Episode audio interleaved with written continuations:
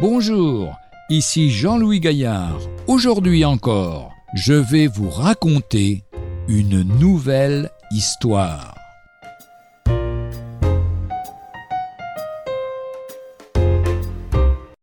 S'accepter. L'apôtre Paul se souvenait qu'il avait persécuté l'assemblée de Dieu et qu'il n'avait pas fait ce que n'avaient pas fait les autres apôtres. Dieu ne l'avait pas disqualifié pour autant.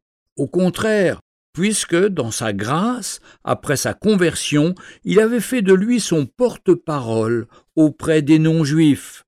Paul regardait en face la réalité et savait qu'il ne pourrait effacer son passé de persécuteur, mais il acceptait parfaitement ce que Dieu faisait de lui présentement. Ce qui était maintenant était le résultat de la grâce de Dieu.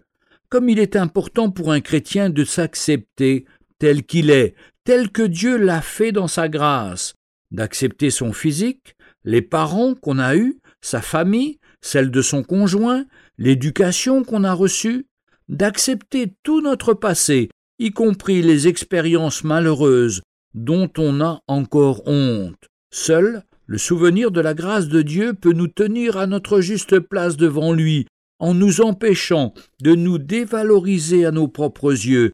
Ne suis-je pas un enfant de Dieu, aimé de lui, tel qu'il m'a fait et tel qu'il me façonne chaque jour, comme j'ai besoin de l'être Ou de nous enorgueillir de ce que nous possédons, je ne mérite rien, et ce que j'ai, je le tiens de la bonté de Dieu, qui ne me doit rien, mais me fait la grâce d'être ce que je suis et de pouvoir faire quelque chose pour lui.